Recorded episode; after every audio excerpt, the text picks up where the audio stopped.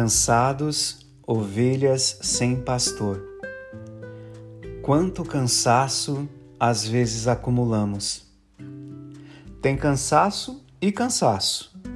O cansaço de quem trabalha para o bem e não tem nem tempo para comer, descansar o suficiente para retomar as forças e se doar novamente e trabalhar novamente para o bem.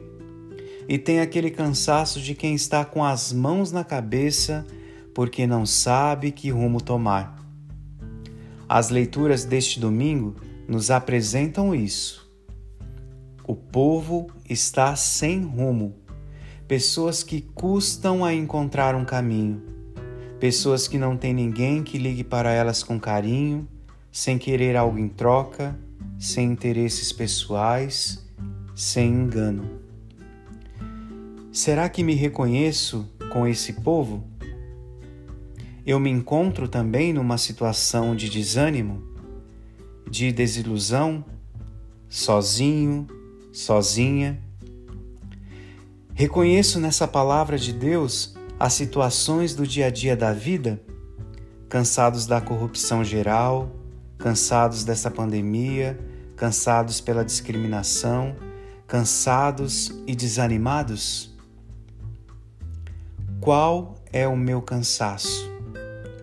Um cansaço da vida, um cansaço existencial, ou o meu é um cansaço de quem está trabalhando para o bem, um cansaço que é mais físico, mas não tanto emocional, um cansaço de quem não perdeu a esperança.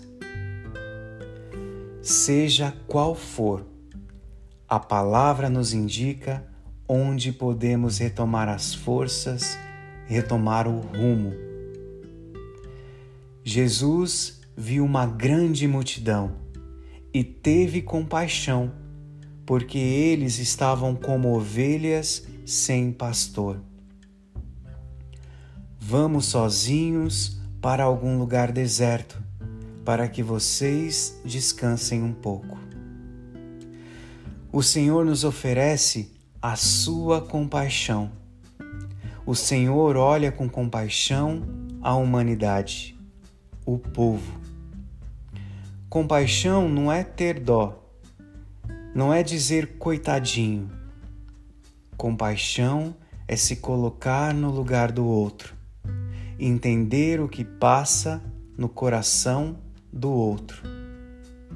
Que bênção alguém que me entende, que não me trata igual a um maluco, nem de coitadinho, mas sabe escutar e entender profundamente minhas preocupações, o meu ser desorientado, sem rumo às vezes, meu desânimo, meu cansaço.